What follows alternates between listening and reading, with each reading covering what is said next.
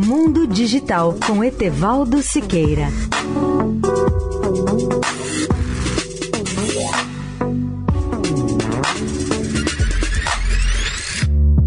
Olá, amigos da Eldorado.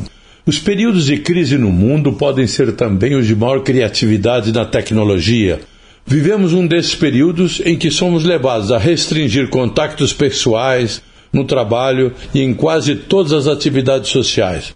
Por sorte, dispomos hoje de tecnologias que nos permitem novas formas de teletrabalho, em especial quando há razões imperiosas, não apenas de ordem econômica, mas também de saúde pública, como no caso da Covid-19.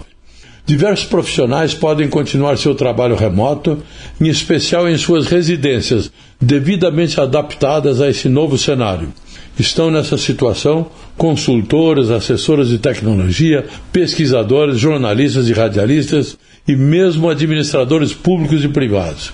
É claro que o teletrabalho exige não apenas recursos de informatização e de telecomunicações em nossas casas, mas também a mudança de hábitos e condições de privacidade no ambiente doméstico.